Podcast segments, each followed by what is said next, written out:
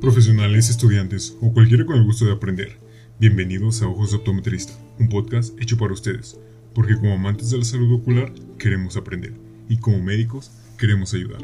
Sean bienvenidos y comencemos. Distancia interpupilar. ¿Qué es la distancia interpupilar? ¿Alguna vez han preguntado cuánta distancia hay entre un ojo al otro? Todos tenemos una distancia específica. Siempre va a depender de nuestra anatomía. Pero ¿para qué es? ¿Cuál es la importancia? Son cosas que parecen insignificantes, ¿no? Pero eso también tiene su definición y tiene su técnica. ¿Para qué es? Bueno, pues la distancia interpupilar es el valor en milímetros que existe desde el centro de una pupila a la otra. Si la queremos medir, hay distintas técnicas. Una de ellas es la medida nasopupilar. Esto es porque no somos 100% simétricos. Todos tenemos algún grado de asimetría. Consiste en medir desde la nariz hasta la pupila.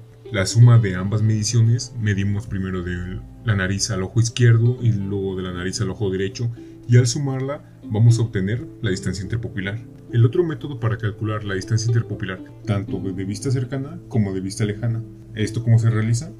Pues para la vista cercana lo primero que se hace es colocarnos frente al paciente a una distancia digamos de unos 35-40 centímetros cuidando que nosotros nos encontremos a la misma altura del paciente y alineándonos horizontalmente. Eso se refiere viéndolo directamente.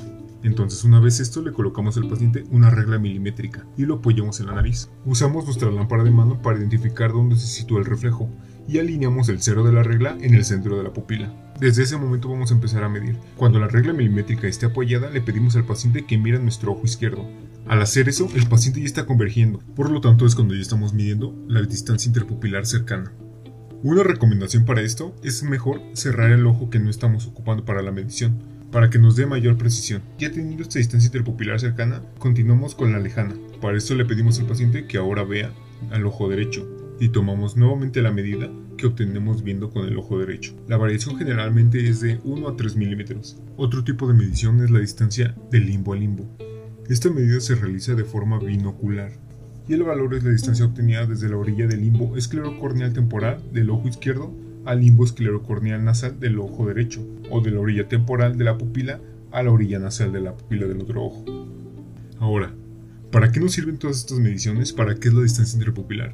Pues medir la distancia interpupilar es fundamental para una buena visión para el paciente, para poder hacer coincidir el montaje del armazón con las lentes en el centro óptico. Así que pongámoslo de este modo. Digamos que le hacemos un buen examen visual al paciente, pero la distancia interpupilar no la hacemos bien.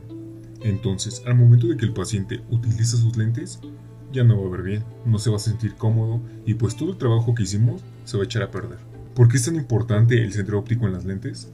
Pues para empezar, todas las lentes graduadas tienen un centro óptico, que será la zona con mayor calidad visual.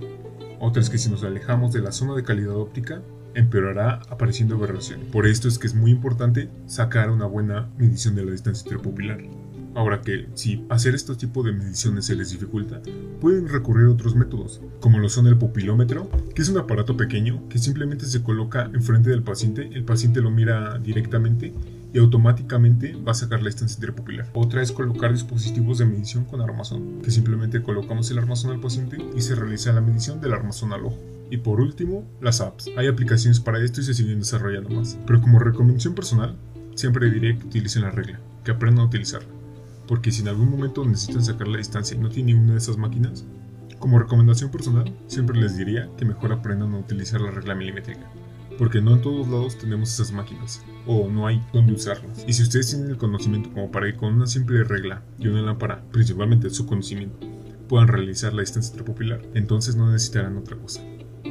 Colegas, eso es todo por ahora. Yo me despido deseándoles el mayor éxito en sus estudios. Sigan aprendiendo, sigan estudiando, sigan preparándose, porque siempre alguien va a necesitar de nosotros. Yo me despido y nos escucharemos en el siguiente capítulo. Mi nombre, mi nombre no es importante. Aquí lo importante son tus ojos, mis ojos, nuestros ojos. Ojos de optometrista.